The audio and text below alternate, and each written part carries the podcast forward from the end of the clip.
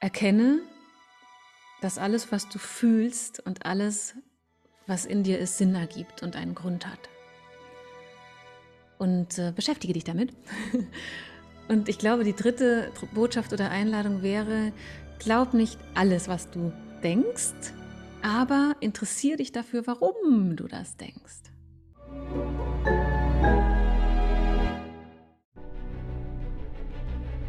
Willkommen bei dem Podcast von Die Köpfe der Genies.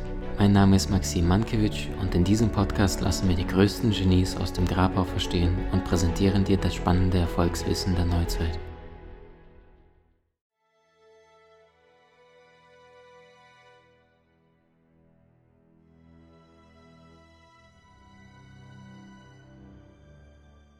Ähm, ja, würdest du sagen, den meisten Menschen ist es gar nicht bewusst, also dass so viele, es gibt ja unterschiedlichste Theorien, dass ähm, im Grunde genommen ist ja der Mann eher der Rationale. Jetzt habe ich aber auch gleichzeitig mit einigen Kollegen gesprochen, die sagen, zum Beispiel im Umgang mit einem gemeinsamen Kind, dass oft mhm. der Partner sogar es schafft, emotionale Nähe besser herzustellen als die Frau in dem Fall, die eigentlich die Emotion ist, weil mhm. sie vielleicht so sehr in ihrer Mutterrolle ein bisschen mehr Gefangener ist und hat das Kind Hunger, Essen, Trinken und der Partner vielleicht mhm. auf diese Verantwortung in den ersten ein, zwei, drei Jahren nicht trägt und vielleicht unbewusst mehr diese Nähe, diese Sicherheit dem Kind geben kann, dem eigenen Kind, äh, Baby, Sohn, Tochter.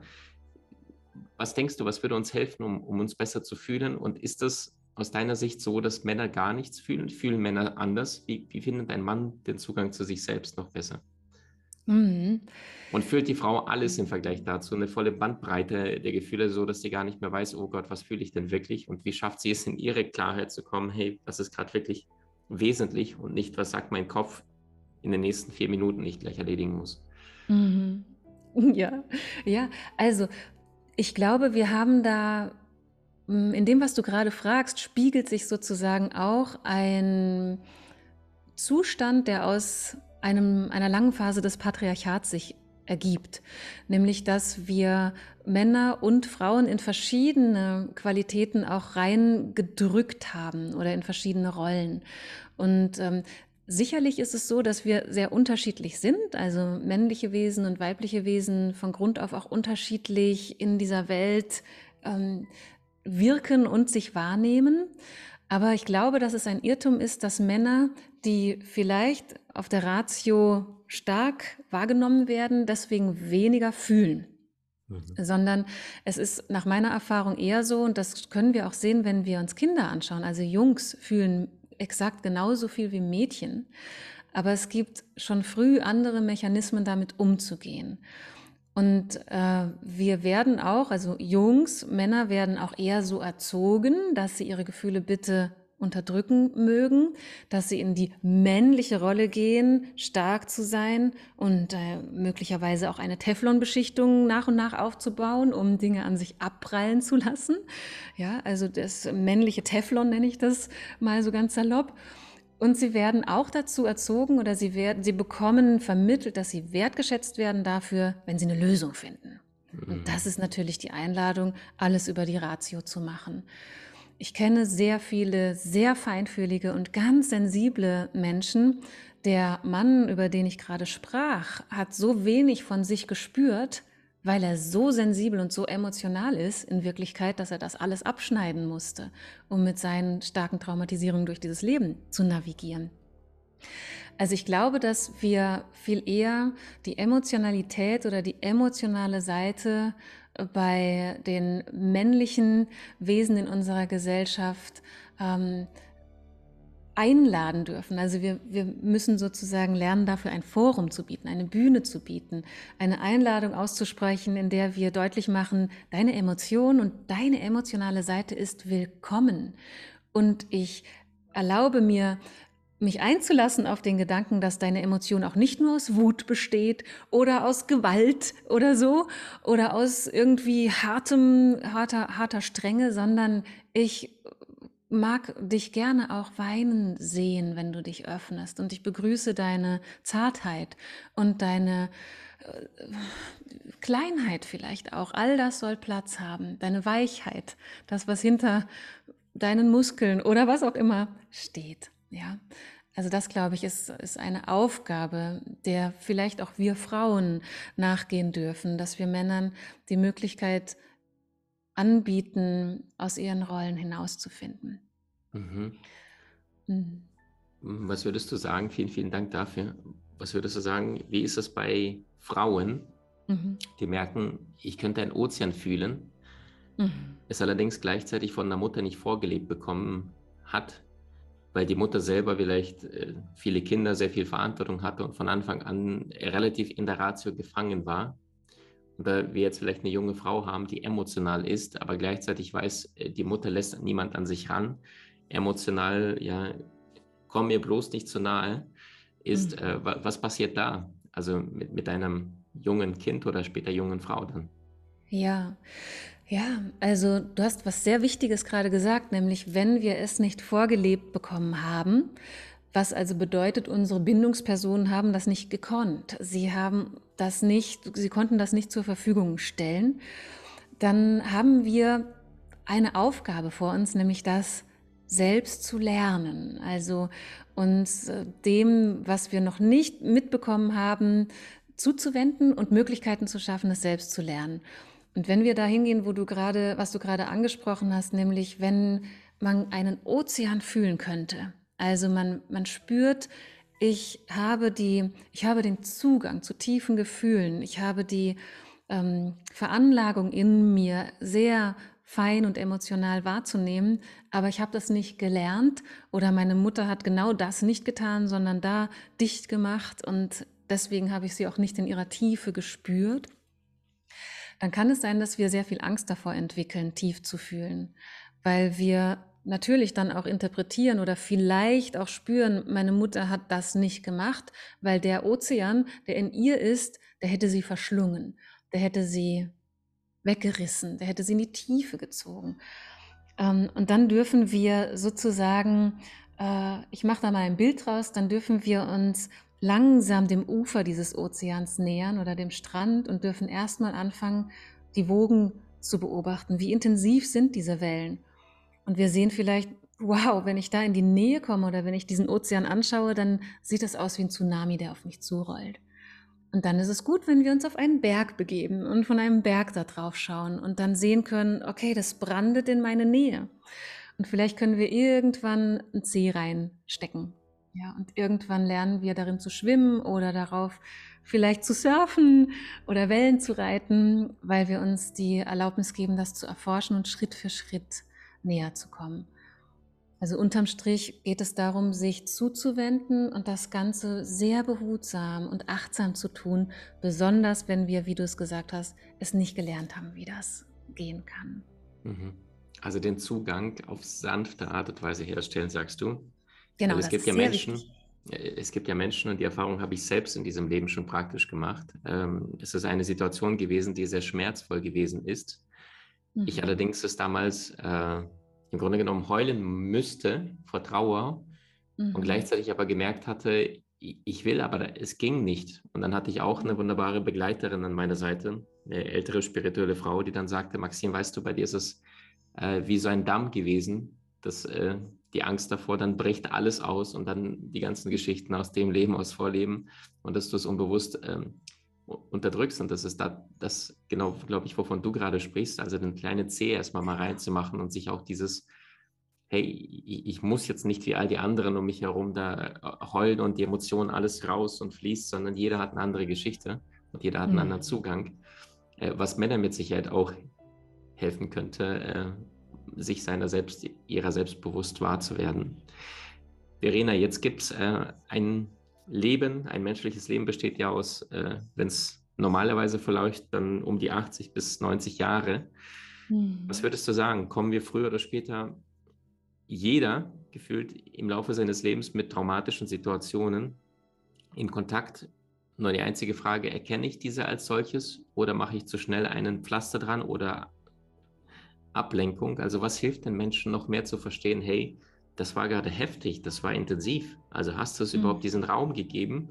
Mhm. Oder ist es an einem Nachmittag passiert und am nächsten Morgen bist du aufgestanden, zur Arbeit gegangen, hast gesagt, so, schwamm drüber, ich habe keine Zeit zu fühlen. Mhm. Also vieles fordert meine Aufmerksamkeit. Also was könnte jemand helfen im Hier und Jetzt, wenn er gerade merkt, energetisch, emotional ist es gerade etwas, was recht viel war, um auch diesen, diesen würdevollen Aufmerksamkeit zu schenken. Ich habe gerade echt, ey wow, das, das tut so wahnsinnig weh. Mhm. Ja, ist eine ganz schöne Frage, die du da stellst, weil du damit auch nochmal betonst, dass wir einen Raum schaffen können, in dem wir Platz machen für uns selbst. Ne? Indem wir eben nicht über uns hinaus hinweggehen, ja, über uns hinaus wachsen dürfen wir gerne, aber über uns hinweggehen oder uns selbst übergehen. Mhm. Ich glaube, dazu dürfen wir oder was es dazu braucht, ist, dass wir generell in eine Haltung finden, in der wir uns bewusst machen, dass wir fühlende Wesen sind. Und dass die Idee, ich habe keine Zeit zu fühlen, nicht funktioniert, weil wir nicht nicht fühlen können, sondern was wir lediglich können und was wir auch mit Erfolg für eine gewisse Weile tun, ist uns von unserem Fühlen zu entkoppeln, also davon zu distanzieren, uns zu betäuben sozusagen. Also wir, wir brauchen sozusagen generell die Haltung, uns als fühlende Wesen wahrzunehmen und dementsprechend auch uns wahrzunehmen als verletzliche Wesen. Und verletzlich bedeutet eben auch, dass wir nicht nur mit einem Pflaster versorgt werden, sondern dass unter dem Pflaster ein Prozess stattfinden muss, damit es heilen kann, was wir an Verletzung erfahren haben.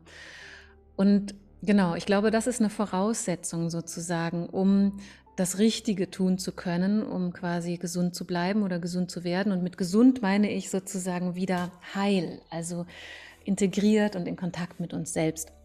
Wäre auch nochmal ein Thema für sich. Ähm, genau, und wenn wir diese Haltung haben, dann können wir gewisse Dinge etablieren, nämlich beispielsweise eine Achtsamkeit für uns selbst. Ganz oft ist es so, und es kommt in deiner Frage sehr, sehr gut raus, dass wir was Heftiges erleben, etwas, was uns wirklich verletzt oder ganz tief verunsichert.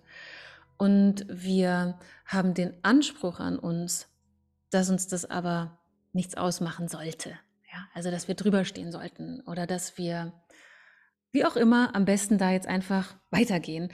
Und dieser Anspruch, der stellt uns ein Bein, also der, der macht uns sehr unachtsam uns selbst gegenüber und sorgt dafür, dass wir nach und nach nicht mehr mitkriegen, was wir eigentlich fühlen, dass wir verletzt sind, dass wir gerade verunsichert sind und dass wir hier jetzt gerade mal innehalten müssten, um uns wieder zu sortieren und zu regulieren. Mhm.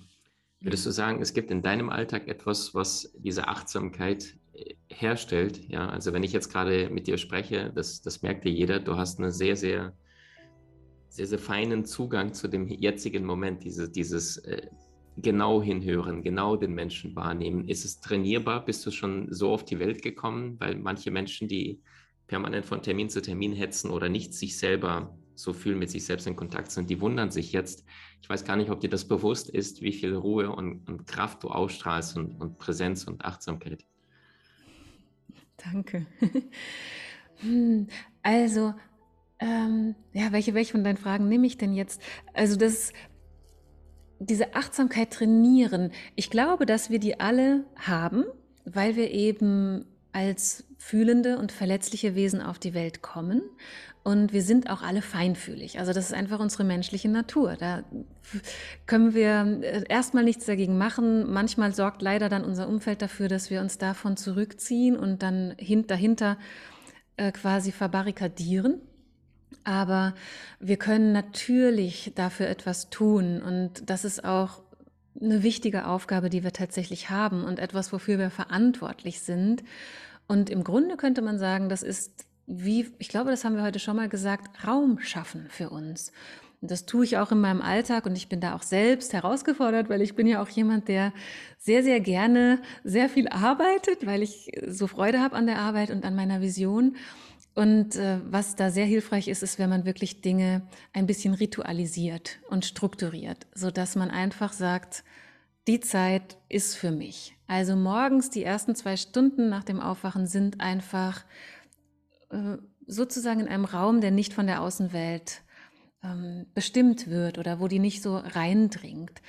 Und das kann natürlich auch eine halbe Stunde sein oder 20 Minuten, aber oder auch kürzer, dass man sich sagt, diese Zeit ist wirklich mein Geschenk an mich. Und wenn wir dann in Stressphasen sind, also wo, wo besonders viel ist oder wo wir merken, oh weia, ich habe das Gefühl, für diese 20 Minuten habe ich heute eigentlich gar keine Zeit. Da gibt es ja auch diesen Spruch, wenn du, wie heißt der, wenn du denkst, du hast keine Zeit für eine halbe Stunde Meditation, dann meditiere eine ganze Stunde mhm. oder so ähnlich. Du, mhm. du, hast das mit den Zitaten besser drauf als mhm. ich. Mhm. Und genau, wenn wir das spüren, dann äh, ist es auf jeden Fall ein Signal dafür, dass wir auch am Tag zwischendrin innehalten sollten. Und innehalten ist ein, ein wirklich ein Wundermittel für ähm, das Trainieren von Achtsamkeit, für das Etablieren von Verbundenheit mit uns selbst und für ja, diese gute Beziehung zu uns selbst, so möchte ich es mal sagen. Wundervoll. Verene, wir kommen jetzt zu den Abschlussfragen. Die sind relativ kurz. Kurze Frage, kurze Antwort. Okay. Frage Nummer eins. Ähm, was war der beste Ratschlag, den du mal bekommen hast von vielleicht jemand anderem oder vielleicht mal selbst irgendwo gelesen, gehört hast, wo du sagtest, hey, wow, der Satz äh, hat wirklich nachgewirkt? Kurze Antwort und schnelle Antwort? nee, schnell, schnell nicht. Schnell, schnell nicht. nicht.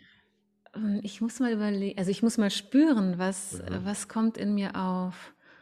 Ähm, Der beste Ratschlag oder vielleicht ein, eine mhm. Idee, ein Gedanke, wo du sagst, hey, wow, das mhm. ist so mhm. wertvoll. Also mir kommen zwei Sätze in den Kopf und ich weiß gar nicht mehr genau, von wem ich die hatte. Bei einem erinnere ich mich, beim anderen nicht. Also ein, ein Satz war, du darfst. Das war quasi eine Botschaft, die für mich sehr wichtig war. Und der, der andere Satz, Ratschlag, Empfehlung oder Bestärkung war, mach einfach. Mhm. einfach machen. Ja, das, ja, genau. Also du darfst und mach einfach. Voll. Äh, Frage Nummer zwei. Mal angenommen, du könntest dem Schöpfer, der Schöpferin, der Quelle, dem Gott, der Göttin persönlich begegnen, um eine einzige Frage zu stellen. Welche würdest du fragen? Oh, tolle Frage. Ich würde gerne fragen, und das würde bestimmt zu einem ausführlichen Gespräch führen, äh, wie geht der Weg nach Hause? Mhm, wow, das ist tief. Mhm. Super schön. Und die dritte und letzte Frage. Mal angenommen, du hättest die Möglichkeit, und das äh, größte TV-Ereignis der Welt, das ist der Super Bowl. Und in der Halbzeitpause kommt nicht Jennifer Lopez und Shakira, sondern Verena König und darf mit der Welt drei Botschaften aus ihrer Arbeit, aus dem, wie sie die Welt verstanden, gelernt hat, mitteilen und über zwei Milliarden Menschen weltweit schauen zu und es wird in allen Sprachen transportiert. Welche drei Botschaften wären das? Von dem, was du in diesem wow. Leben erfahren, verstanden hast. Was Menschen hilft, besseres Leben zu führen. Also, wenn ich diese Möglichkeit hätte, würde ich wahrscheinlich drei Jahre das Bedürfnis haben, darüber nachzudenken. Und ich versuche jetzt, das ist echt eine tolle Frage, äh, was würde ich der Welt, den Menschen gerne sagen? Drei Botschaften. Also ich glaube, meine erste, meine erste Botschaft wäre eine Einladung. Ich würde sagen, bitte wende dich dir zu. Wende dich dir zu einfach mal so stehen gelassen. Ähm, die zweite Botschaft wäre, oder die zweite Einladung, die ich aussprechen würde, wäre, erkenne, dass alles, was du fühlst und alles, was in dir ist, Sinn ergibt und einen Grund hat. Und äh, beschäftige dich damit. und ich glaube, die dritte Botschaft oder Einladung wäre, glaub nicht alles, was du denkst, aber interessiere dich dafür, warum du das denkst. Das, das ist, ist jetzt spontan meine Idee. Ja, wow. Wahnsinn. Ähm, das heißt, ähm, wenn dich etwas triggert oder ähnliches, dann geht es ja nicht darum, rauszufinden, wer dich triggert, sondern äh, dem nachzuforschen, was macht das mit, mit dir und warum. Ne? Also du sagst genau. Ganz genau. Ja. Spür die Muster und erkennt das als ein Geschenk und nicht als eine, schon wieder bin ich emotional genervt. Ne? Mhm. Genau, ja, ganz genau. Und wunder, wundervoll. Liebe Verena, danke für deine wertvolle Arbeit für die Menschen. Wir verlinken dein großartiges Buch unterhalb von diesem Interview. Ich danke für deine Zeit, für deine Liebe, deine Klarheit, deine Heilung und vor allem, dass du diesen Weg so entschlossen, kraftvoll gehst und zeigst, wir haben starke Frauen in unserem Markt, die sich trauen und auch anderen Menschen Halt und Führung geben können, ohne sich selbst dabei nach vorne aufzudrängen. Danke, danke, danke. Ich danke dir von ganzem Herzen, Maxim. Es war eine ganz schöne, wunderbare Freude, mit dir verbunden zu sein. Danke, danke für die schöne Einladung. Du hast Menschen in deinem Umfeld, die dir besonders wichtig sind? So teile den Podcast mit ihnen und wenn du es möchtest, bewerte und abonniere diesen. Wenn du noch schneller deine Meisterschaft erlangen möchtest, so findest du über 20 außergewöhnliche Videokurse in unserer Genieakademie unter maximmankiewicz.com.